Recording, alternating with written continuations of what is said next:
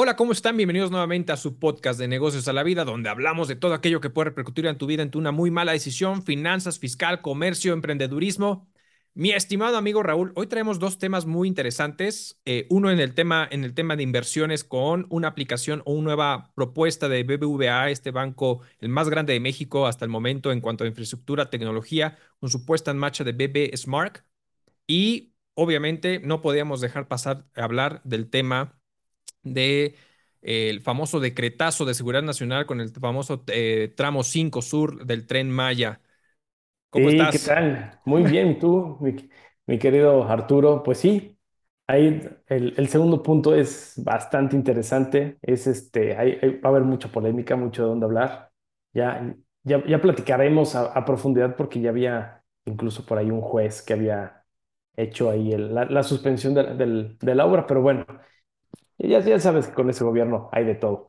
Y sí, la, Exactamente. la- la parte de Vancomer, interesantísimo, más que ahorita en México cada vez está saliendo más unicornios, se está generando otra, una ola muy interesante de startups aquí en, en México. Y pues bueno, qué bueno que este banco, que sie- siendo el más fuerte de México hoy en día, pues levante la mano y decir, oigan, aquí estamos para poder hacer financiamiento y ayudar a crecer a las empresas. Interesante.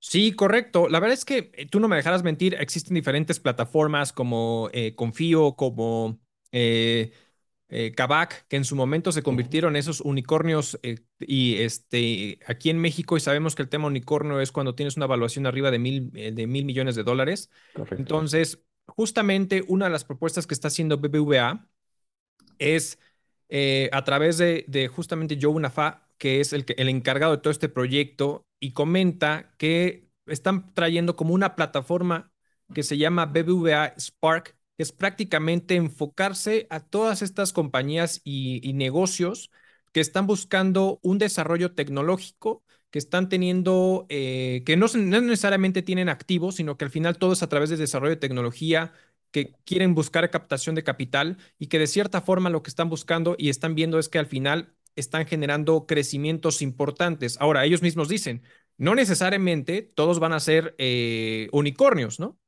Obviamente va a ser consecuencia de algunas empresas que al final con el impacto y el desarrollo y el impulso que le podamos dar, pues puedan llegar a alcanzarlo, ¿no? Como tal. Ahora, aquí el punto importante es eh, eh, ¿qué, qué es lo que realmente siento yo que está buscando BBVA? Es pues prácticamente poner esta plataforma, este suelo para este tipo de negocios, este tipo de empresas, que al final no es como un negocio tradicional donde yo tengo que abrir una, una estructura, eh, pues ya sabes, un inmueble como tal, con, em, con, trabajado- con trabajadores, con eh, activos, ¿no? Eh, tangibles, sino que todo es más bien ah, desde el punto de vista tecnológico, que ha sido como la tendencia natural de prácticamente apostarle al tema tecnológico. Y entonces, para ellos poner esta propuesta de decir, oye, te voy a dar como facilidades para poderte capitalizar e incluso permitirte el uso de mis propias herramientas con las que yo ya cuento, para que tú puedas desarrollar tu y impulsar tu negocio, dándote fondos atractivos, evitando que tú como accionista o accionista se diluyan a través de la captación de capital, ¿no? Exacto, esa parte es bien importante porque hay que recordar que las startups cuando empiezan a hacer toda la explosión, lo que hacen es que los, los fundadores, los socios principales, tienen que empezar a, a disminuir su posición eh, dentro de la empresa para que obviamente lleguen fondos de capital o inversionistas este, privados y empiezan a meter dinero, lo cual provoca que haya una pequeña disolución de la parte capital y social de los, de los este, fundadores. Y, y- y está bastante interesante, ¿eh? O sea, que- creo que es una muy buena tirada por parte de Vancomer, eh, no solamente ya no es Bancomer, te van a digo, regañar. perdón, BBVA.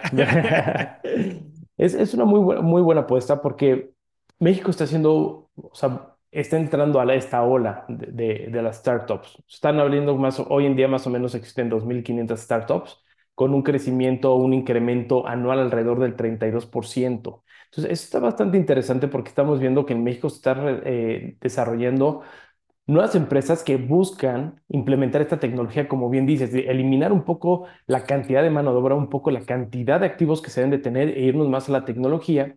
Y es parte muy importante para el desarrollo en México porque durante muchos años México estuvo como un poco encadenado a no desarrollar cuestiones de tecnología, ¿no? Estábamos siempre muy retrasados o muy, muy al pendiente. Y creo que esto nos va a dar un impulso para que todavía más eh, emprendedores quieran irse por esta parte de las startups. Simplemente en 2021 las startups en México eh, levantaron un capital aproximado de 3.500 millones de dólares. Wow, nada despreciable, claro, nada despreciable y estamos hablando porque no, no nos podemos comparar con Estados Unidos, ¿no? Que es ahí, o, o- China o algún otro que son como cunas.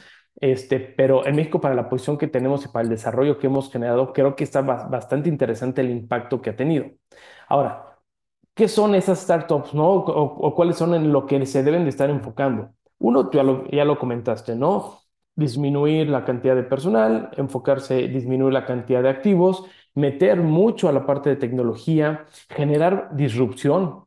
E- e- esa parte es, es fundamental, ¿no? O sea, que sea una empresa que rompa el status quo y que busque las maneras de cómo a través de la tecnología poder eficientar ciertos procesos, que tenemos el claro ejemplo de Kavak. ¿Estás de acuerdo? claro, O sea, es pr- prácticamente es un lote de coches con una gran plataforma y que empezó a crear servicios alrededores de valor agregado. correcto. Pero básicamente inició como parte de esto. Sí, y yo, y fíjate que ahí comparto contigo, perdón si te interrumpí, comparto contigo un punto importante. Fíjate que me ha tocado ver y seguramente que tú has estado metido con, no sé, ya, ya sabes que está la famosa tarjeta fondeadora, que está eh, Clara, que está este, mil empresas fintech, está Nu, Nubank, que es brasileña también, que también es fintech, que bueno, son ahí en este caso son adquiridas a través de Sofipos aquí en México. Pero al final, este tipo de situaciones cada vez le están apostando más, pero también yo creo que la apuesta de lo que está buscando BBVA con esto es ver aquellos que realmente hagan una propuesta tecnológica diferente y disruptiva, como bien lo mencionaste tú, porque me ha tocado ver eh, empresas, eh, hay, hay- empresas como Igo, como Zeppelin, que también te hace como el tema de la administración de tu, de tu, de, tu cobranza o de pagos a tus proveedores y a través de los pagos a proveedores te van generando como la opción de créditos que te van dando o factoraje de cierta forma. Pero aquí me ha tocado ver, eh, de algunas de las que ya hemos mencionado, me ha tocado ver que sus procesos son todavía súper manuales. O sea, se presentan como una propuesta tecnológica muy cañona y al final, tras bambalinas, te das cuenta que su proceso es súper manual todavía, donde al final va, la prueba, se aprueba, se va y se va al banco y se paga, se finiquita. O sea, un proceso muy manual a través de una fachada tecnológica propuesta como innovadora. Y yo creo que este tipo de situaciones BBVA sí los va, eh, pensaría yo que lo estaría eh, visualizando de manera eh, concisa, porque al final es decir, bueno, pues le estoy apostando algo disruptivo, algo diferente y te, y te voy a dar facilidades e incluso apoyo a través de las herramientas que yo te puedo ofrecer como este banco, porque al final no me dejarás mentir. Desde mi punto de vista, BBVA es el banco con más desarrollo tecnológico de los bancos que tenemos en México. O sea, Sí, la verdad cien es por ciento, cien por ciento. su banca, sus Sí, sí, tarjetas, sí. su plataforma, todo es bastante tecnológico en comparación con todos los demás bancos que tenemos. Que ahí tengo muy, un buen amigo que es, que es un- un- uno de los grandes desarrolladores ahí en BBVA, justamente, que este, pero bueno, o sea, al final está haciendo todo eso, ¿no? Entonces creo que es una de las apuestas interesantes y que al final, pues, siempre hay algo que no necesariamente se puede, esta propuesta de tecnología siempre es completamente tecnológico. Hay este te- procesos manuales, como te comento, y bueno, ¿no? Ojalá, o- e- es una buena apuesta.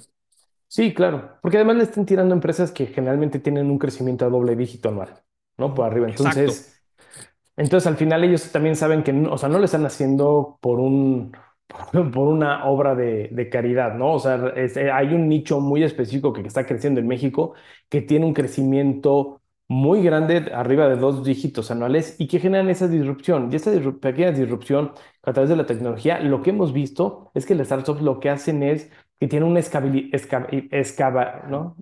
Es este, este, es este escalable, una escalable, sí. escalabilidad muy grande y, y obviamente lo que, lo que busca Vancomer es poder a posicionarse con esas empresas para no solamente la apuesta inicial de un fondeo, sino más adelante que tengan todos los instrumentos financieros alrededor de BVA. Correcto, correcto. La verdad es que es una gran apuesta. Eh, eh, ojalá y sea un proyecto que sí funcio- que, que funcione. Yo creo que sí va a funcionar.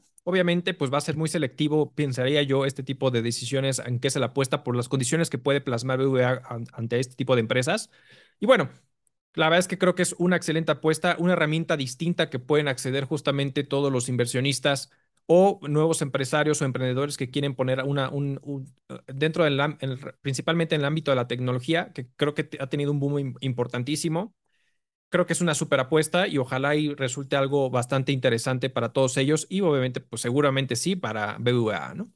Seguramente, seguramente. A ver, a ver qué nos pasa. Si te Exactamente. parece bien, nos vamos al siguiente, al siguiente gran tema que tenemos y que otra vez nos da de qué hablar nuestro Sí, gobierno federal. exactamente. A ver, te- hay, hay muchas obras magnánimas de nuestro presidente, ¿no? Que es justamente como el tema del Felipe Ángeles, el tema de los Bocas, el tema del Tren Maya, el tema del, del, del Tren Toluca, México, Ciudad de Toluca, México. México, sí. Y hay diferentes, ¿no? Pero estos tres principales, que es Felipe Ángeles, Dos Bocas y Tren Maya, son como los pilares principales del tema del gobierno mexicano, en este caso de nuestro presidente Andrés Manuel López Obrador. Y bueno, esta vez nuevamente tenemos algo de qué hablar con el tema del Tren Maya, ¿no? Y Así es. principalmente con este, con el tema del tramo 5 Sur, que es justamente Cancún, Tulum y, y todos los impactos que se han generado a, ra- a raíz de esto, ¿no? Que es prácticamente el tema de, principalmente muchos están viendo por el tema ambiental, ¿no? Y que de hecho pues se les han llamado pseudoambientalistas, eh, ya sabes, eh, conservadores, eh, detractores, de todo, todo, ¿no? Entonces...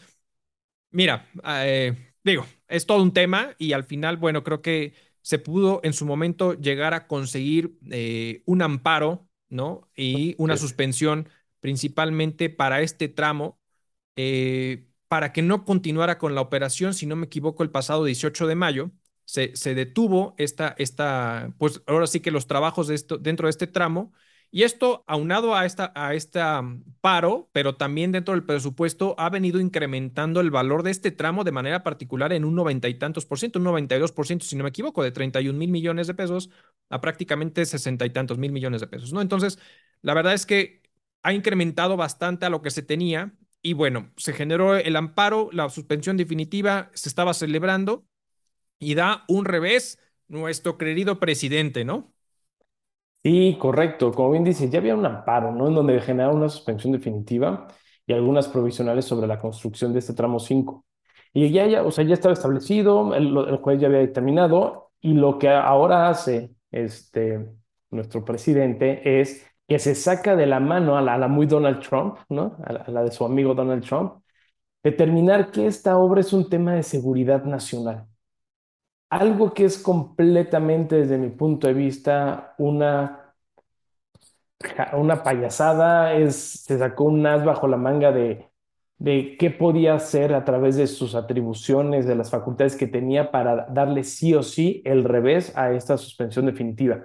Y es que, para empezar, hay, hay que recordar que tenemos, eh, o sea, dentro del marco jurídico mexicano tenemos una ley de seguridad nacional, que son las que te establece el, y bueno, que fue este, creada ahí con, este, con Vicente Fox. Bueno, no, re- re- reformada la última vez por Vicente Fox porque fue creada en 2000, este, en 2005 fue publicada la nueva ley. Y lo que te establece son, o sea, disposiciones que lo que buscan es que se genere de el orden público, la observancia general y, y establecen ciertos lineamientos de manera muy específica de qué se debe de entender por... eh, por seguridad nacional o cuáles son los supuestos que debe de proteger una decisión de generar o declarar algo como de seguridad nacional.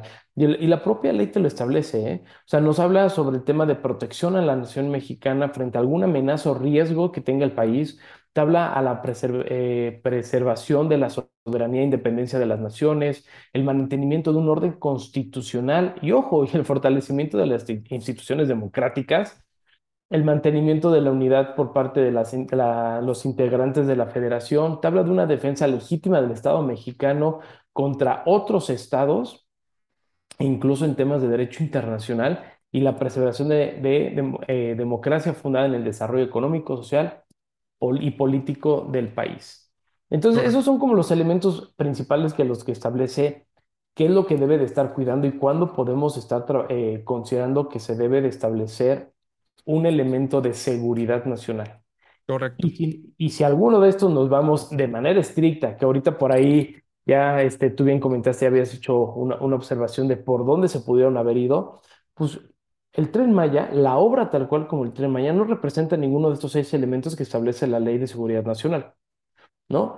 Pero con, como bien, como muy, muy, de manera muy inteligente, este Andrés Manuel López Obrador, como en otros supuestos desde que estaba en temas de campaña con, con Fox y con, este, perdón, Felipe Calderón y con Enrique Peña Nieto, pues eh, siempre encuentra esos pequeños recovecos, ambigüedades y formas de hacer una interpretación a conveniencia de, la, de las leyes, ¿no? Sí, la verdad es que, eh, digo, personalmente, no sé, o sea, es, para mí es un, es un tema, digo, o sea, es un, me queda claro que es un tema político, me queda claro toda la trascendencia que tiene esta, esta situación.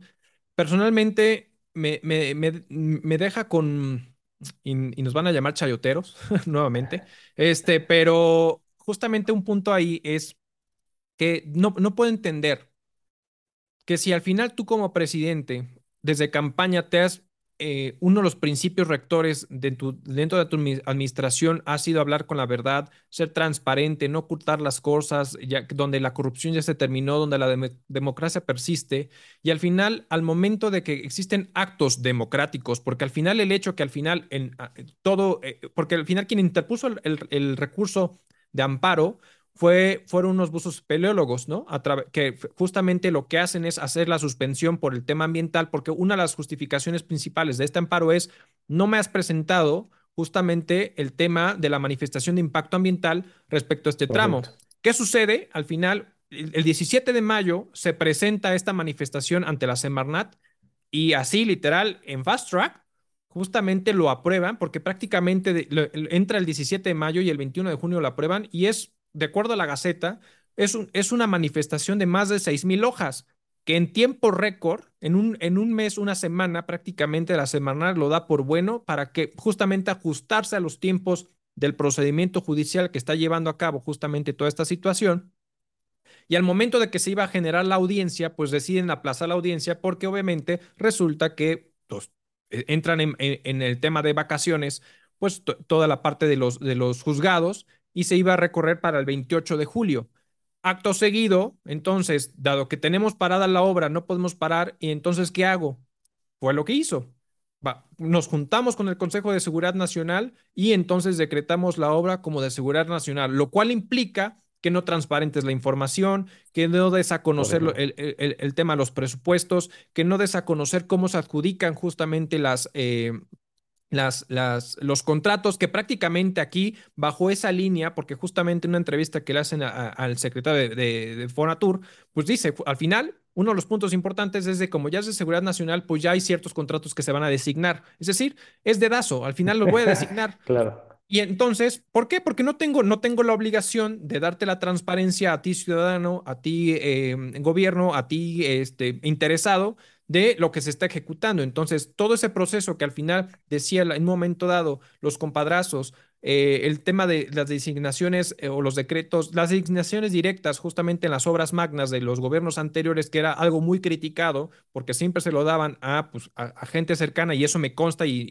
estoy de acuerdo con esa situación que, es, que era algo en contra, pues estás haciendo exactamente lo mismo. ¿O por qué te haría diferente a ti como gobierno actual de este tipo de decretazos de manera directa como tal, ¿no? Entonces, creo que este tipo de situaciones para mí me deja mucho que desear porque al final es un, tema de no me importa lo demás, no me importa la, democracia, no me importa la transparencia y al final, por mí, y yo creo que así es, me voy por seguridad nacional. Y justamente veíamos ese tema de lo que ampara el tema de la ley propiamente, ¿no? Y yo, y yo pensaría que en un momento dado se están yendo por dos vías. Uno, el tema de las vías férreas, que es al final algo, porque al final es parte de los tramos y que es parte justamente del, del, Estado mexicano. Y entonces, más o menos pensaría yo que estarían encuadrando en, en una fracción particular en tema de la ley de seguridad nacional que dice la preservación de la democracia fundada en el desarrollo económico, social y político del país y sus habitantes. Y, de, y además en, en, en, una, en, una, fracción que dice actos tendentes a destruir o inhabilitar la infraestructura de carácter estratégico o indispensable para la provisión de bienes o servicios públicos, ¿no? Entonces, estas dos fracciones pudieran ser las que se estarían encajando justamente al gobierno mexicano para decretarlo como seguridad nacional y entonces resguardarse la información, cosa que vuelvo a repetir, para mí se me hace un acto ilícito y que al final, al momento decretado de seguridad nacional, prácticamente eh, se pasan por el arco del triunfo el amparo y la suspensión y entonces reactivaron justamente eh, estas, eh, ¿cómo, se llaman? pues la construcción justamente de este tramo que estaba detenido, lo cual va a seguir implementando. ¿Por qué? Porque también ya a Grupo México le quitan justamente el contrato designado donde se dice que llegaron a un acuerdo mutuo, al final, eh, tal cual, ¿no? Y se iban a, van a ir a designaciones directas. Y justamente el secretario de Fonatur dijo, bueno, el, presidente ha dicho muchas veces que este, tuvo, tuvo ahorros significativos con el tema de Felipe Ángeles, eh, y, para la construcción del Felipe Ángeles y de ahí se están sacando los recursos. Oye, a ver, el tema del tema de haber suspendido el tema del, de Texcoco e irte a Felipe Ángeles no, no, no, generó ahorros, o sea, es, es lo que decíamos en un episodio anterior. O sea, el hecho de que no, no hubieras gastado la totalidad del proyecto de el Texcoco y te hayas movido, esa cancelación ya generó un costo es, que es parte del costo de haber generado este nuevo proyecto. Entonces, ese tipo de situaciones donde nomás quieres mostrar una cara de la moneda o una partecita de un total de lo que es realmente cuánto te costó, porque va desde, la, de, desde suspender, y lo decíamos en otro episodio, no recuerdo en cuál episodio hablamos de esto, donde decíamos, oye, a ver, yo en una empresa, si en un momento dado quiero mover o replantear toda mi estructura eh, de, mi máquina, pues si quiero mover mi máquina de, un, de una planta a otra, todo eso es parte de un costo, ¿no? Entonces al final, oye, esta ya deja de operar, la tengo que deshabilitar e implantar en otra planta, pues al final todo eso es parte de un costo y es exactamente lo mismo. Entonces ahorro, la neta, no hubo, ¿no? Entonces... No, no, para nada, para nada. Entonces, de, es de los temas... Hubo un sobrecosto brutal, no solamente en la, en la creación, sino en la cancelación del pasado. Exactamente. Entonces, la realidad es que no. Y fíjate que esto, esto, digo, ahorita quiero llegar a otro punto en el tema de, de, de seguridad nacional, pero este punto que hablas que es importantísimo y desafortunadamente vemos que es exactamente lo mismo que otros sexenios, que es el hecho de cómo dan las, este, las autorizaciones, ¿no? Las adjudicaciones directas. Por ahí en, la mañana todavía estábamos platicando sobre una situación que, está que pasa ahorita con Compranet, que es el portal para para generar toda la, transparencia en la, adquisición de bienes y servicios por parte del gobierno federal y ahora resulta que ya no funciona. ¿no? Y todavía por ahí sale una publicación de la Secretaría de Hacienda y Crédito Público, decir, oye, pues nadie está obligado a lo imposible y pues si no funciona, no funciona, ¿no? Y yo no puedo hacer nada. Oye, es, o sea, perdón, pero eh, es, es, normal, me queda claro que puede llegar a fallar. Digo, me queda claro que pueden llegar a fallar, sí, como en su momento incluso al SAT se le eh, tuvimos este, esta situación donde al SAT justamente se les va, se les olvidó renovar el certificado de su página de seguridad, ¿no? Y se les cayó ese tema, o sea, una ridiculez al SAT que se le haya olvidado esta situación. Este, y ahora con el tema de Compranet, sí, es normal, o sea, se puede caer una página, me queda claro, a todos nos pasa, a nuestras propias páginas se les cae, no hay ninguna bronca.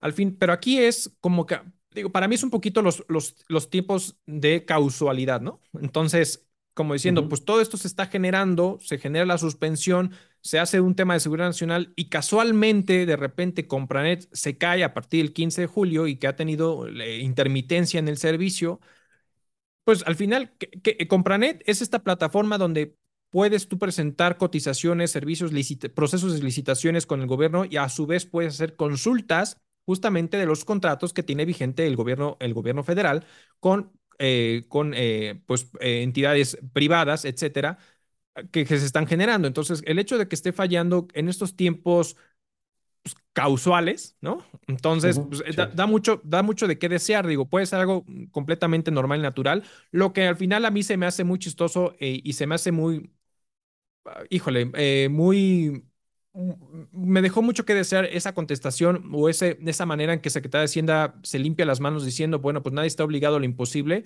O sea, realmente entiendo esa parte y, yo estoy de acuerdo, yo estoy completamente de acuerdo con esa, con esa parte de, de, del principio del derecho que justamente hace mención la Secretaría de Hacienda y Crédito Público, pero es como si yo dijera, puta, no tengo dinero para pagar los impuestos, ¿no? Nadie está obligado a lo imposible, ¿no? pero al final ellos te van a, se van a ir con todo contra ti, ¿no? Entonces es exactamente la misma situación, o sea, al final es el hecho que hayan dicho eso, para mí se me hace algo tan burdo y tan absurdo por parte de la Secretaría de Hacienda y Crédito Público ante este tipo de situaciones, ¿no? Entonces... Sí, la verdad es, es, ridículo, es ridículo, ¿no? Pero bueno, es, parte, ¿no? De, todo lo que se está generando alrededor casualmente está llegando. Y regresando a la parte de la, de, la, de la ley de seguridad, o sea, si ustedes tienen la oportunidad de ver la ley de seguridad, de echarse una leidita, son 25 páginas, este, o efectivas casi 23. Si echan un clavado, o sea, ven que la parte de, la, de la cuestión de seguridad son acciones realmente para el tema de protección, ¿no? Incluso hasta por ahí eh, estamos ahí, hay temas de de, este, de intervención de comunicaciones, de cu- cuestiones de colaboración internacional. Estamos hablando sobre actos de coordinación, ¿no? Para evitar y prevenir amenazas a la independencia. O sea, hay, hay, hay muchas cosas que, pues tú dices, oye, esa es una ley, ley de seguridad nacional, o sea, realmente a lo que busca es proteger al país, no proteger una pinche obra que por capricho lo quieran encuadrar en un supuesto que digan, oye, es que son infraestructura para servicios públicos. Y también tendríamos, sería bueno tenernos que meter a ver qué significan servicios públicos, porque seguramente un, un tren de turismo, ¿no? De- para impulsar el turismo en donde va a dar nada más vuelta, donde no va a llevar otro beneficio adicional que nada más tratar de activar, entre comillas, la, la economía de- de del lugar, significa que es parte de un servicio público, Correcto, ¿no? Entonces, está, está, digamos que buscó cual- cualquier elemento necesario para seguir con su capricho y decir, sí, vamos por esto, y pasándose por el arco del triunfo, todo, toda, este, toda norma, to- toda legalidad, porque, ojo, es, es preocupante que una obra del gobierno federal, que entendemos que el gobierno federal está para hacer valer el derecho en México, resulta que se pasa por arco de triunfo todo lo que necesita nada más para su capricho. No hubo, hubo irregularidades de, pre- de predios desde un inicio, hubo temas de impacto ambiental, Hubo, hubo temas este, de, de los estudios, cuestiones de normas y ahora ya un, un juicio de amparo en donde existe ya una suspensión definitiva, pues resulta que simplemente agarran un instrumento legal, ahí medio lo encuadran y lo avientan. Entonces es muy preocupante para, también para la soberanía al final que vamos a tener nosotros, porque el día de mañana este güey puede hacer lo que se le antoje tratando de encuadrarlo en lo que le convenga. Correcto. Y al final, aquí el tema del amparo, pues el, el proceso, el procedimiento judicial sigue su curso tal cual, pero al final, al- el haber planteado este tema de seguridad nacional, pues ya prácticamente hacen lo que se les pega la gana. Vamos a ver, y yo creo que aquí el punto clave, el punto clave de todo esto es, vamos a ver en qué posición Arturo Saldívar, ¿no?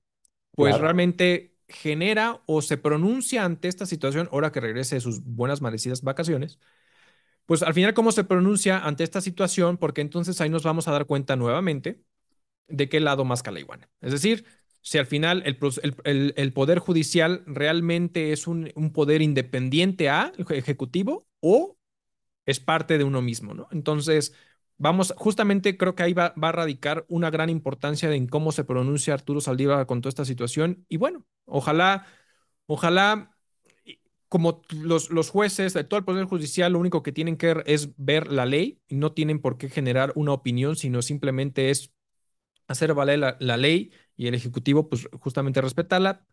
Digo, eh, entiendo el tema económico, el tema social que puede llegar a provocar. Entiendo que se quiera desarrollar en la parte sur del- de México, no estoy en contra de eso, pero creo que al final eh, la manera en que se está haciendo las cosas va en, va en contra de todos sus principios claro. Que en su momento el mismo presidente en- desde campaña y hasta el momento lo sigue diciendo, que él no es igual y que no lo iba a hacer. Y bueno, yo estoy viendo exactamente lo mismo, ¿eh? O sea, yo estoy viendo exactamente el mismo, incluso hasta peor. O sea, yo sigo exactamente vi- viendo lo que hacía Felipe Calderón, lo que hacía Enrique Peña Nieto, lo que hacía Vicente Fox, lo que hacía Cedillo. O sea, eh, eh, híjole, o sea no sé, ¿no? Digo, muchos dicen que se parece a Echeverría, yo no tuve el gusto de conocer a Echeverría como presidente, entonces pues no, no, no, no, no tendría mucho de qué hablar, pero bueno, por lo menos tengo muy claro los últimos años de, de, de ese- bueno, no, no tan claros, de, de Fox para acá, ¿no? Entonces, pero pues bueno, o al final, híjole, yo veo exactamente lo mismo porque también me tocó ver decretazos de Vicente Fox, de Calderón, y cosas que, está, que, está, que estoy en contra y que de cierta manera él mismo se pronunció y está haciendo exactamente lo mismo, pero revolucionado, ¿no? Claro. Sí, sí, sí, es un, es un, es un tema. Ahora sí que a ver a dónde vamos a parar. Exactamente. ¿Algo más que quieras agregar, mi estimado amigo? No, no, nada, nada, mi Arturo. Creo que hasta Perfecto. aquí, hasta aquí llega la nota. Muy bien, muy bien, mi estimado Raúl Chapoy. Pues muy bien. Este, pues muchas gracias a todos por seguirnos. Estamos en todas las plataformas de audio. Por favor, denle las estrellitas y compartan, por favor. Estamos obviamente nuestro video podcast en YouTube. Suscríbase, dele a la campanita y comente. Estamos abiertos a todos los comentarios. Nos ha tocado ya últimamente de todo tipo de comentarios. Muchas gracias a todos los que nos siguen, a todos los que se suscriben y comparta. Y hasta luego. Nos vemos. Hasta luego.